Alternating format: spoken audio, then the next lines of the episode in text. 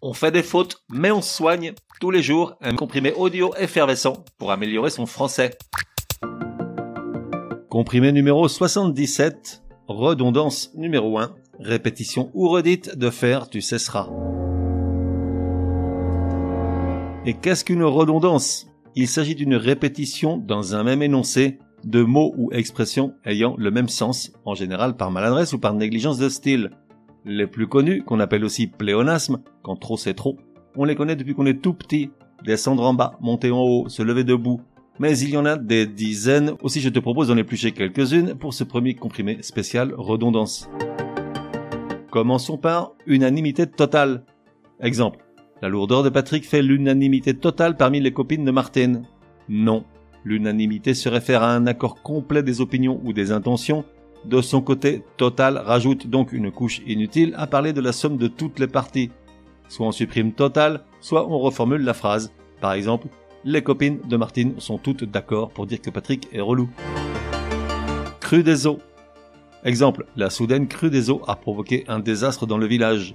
Non, une crue c'est une montée des eaux, une élévation périodique ou anormale du niveau d'un cours d'eau. Donc, pas besoin de rajouter des eaux, c'est compris dedans même si l'expression entière est de plus en plus tolérée dans certains dictionnaires. Disperser ça et là. Exemple. Dans son testament, Martine a précisé qu'elle veut que ses cendres soient dispersées ça et là dans les champs de sa ferme natale. Non, disperser veut dire répandre ça et là. Donc rajouter ça et là derrière disperser est redondant. Hasard imprévu. Exemple, la rencontre de Martine et de son René est due à un hasard imprévu. Non, hasard signifie un concours de circonstances imprévues et inexplicables, un événement fortuit. De son côté, imprévu signifie qu'il n'a pas été prévu, qui arrive alors qu'on ne s'y attend pas. Donc, ajouter imprévu rend la formulation pléonastique. Soit on laisse hasard seul, soit on parle d'événements imprévus, par exemple. Contraint malgré lui. Exemple. Patrick a été contraint malgré lui de lever le pied sur l'alcool s'il voulait préserver son couple. Non, Contraint veut dire qui est obligé, forcé à agir contre son gré, tandis que malgré lui signifie contre son gré ou sa volonté. L'idée de contrainte est donc présente deux fois. Soit on supprime malgré lui, soit on reformule, par exemple, Patrick a dû, malgré lui, lever le pied. Et un dernier pour la route, voir même. Petite précision, voir écrit V-O-I-R-E, pas le verbe voir V-O-I-R. Exemple. Martine échafaude des plans pour passer une nuit entière avec son René, voire même un week-end entier. Non, voir V-O-I-R-E signifie et même. Il y a donc redondance à rajouter même. Il suffit de ne mettre que l'un des deux mots, voir un week-end entier ou et même le week-end entier. Néanmoins, si tu y tiens vraiment, sache qu'elle est de plus en plus tolérée et apparaît même dans certains dictionnaires.